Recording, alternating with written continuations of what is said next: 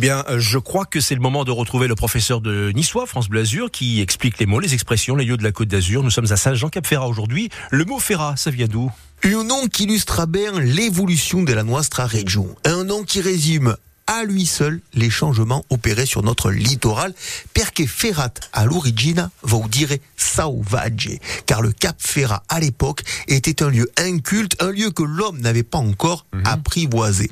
Et comme souvent, le mot est venu au latin, hein, Ferrat est venant de Ferrus, qui en français a donné le mot féroce. D'accord. Mais alors, Patrice Arnaudot, ce Cap Ferrat n'était pas la même, euh, n'avait pas la même physionomie qu'aujourd'hui? Non, le Cap Ferrat était seulement peuplé de pins et de broussailles, à dégueu, un lieu si peu peuplé que même les pirates se permettaient d'y faire des haltes, ce qui rendait le lieu encore plus féroce dans l'esprit des populations.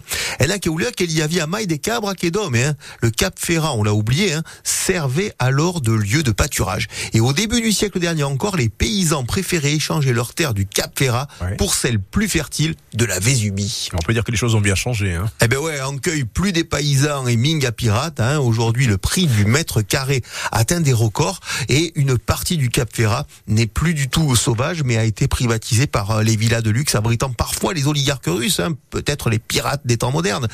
En tout cas, loi littorale ou pas, ils ont réussi à privatiser une partie du Cap, toujours appelée Ferrat, mais de moins en moins sauvage. Alors, il paraît, Patrice, que l'artiste Jean Ferrat s'appelait ainsi à cause ou grâce à Saint-Jean-Cap-Ferrat. Oui, euh, la Yamparate, il y a pas longtemps, il y a pas longtemps, je me suis aperçu que en euh, cherchant son nom de scène, eh bien, il est allé fouiller dans un dictionnaire euh, de noms de lieux et euh, Ferrat l'a inspiré pour euh, lui donner ce nom qui est resté dans l'histoire. Ah bah, c'est quand même excellent hein, que le chanteur de La Montagne doive son nom à une ville au bord de mer. Ça donne quoi la montagne en Issart, Patrice? La montagne, et pure que la montagne est bella.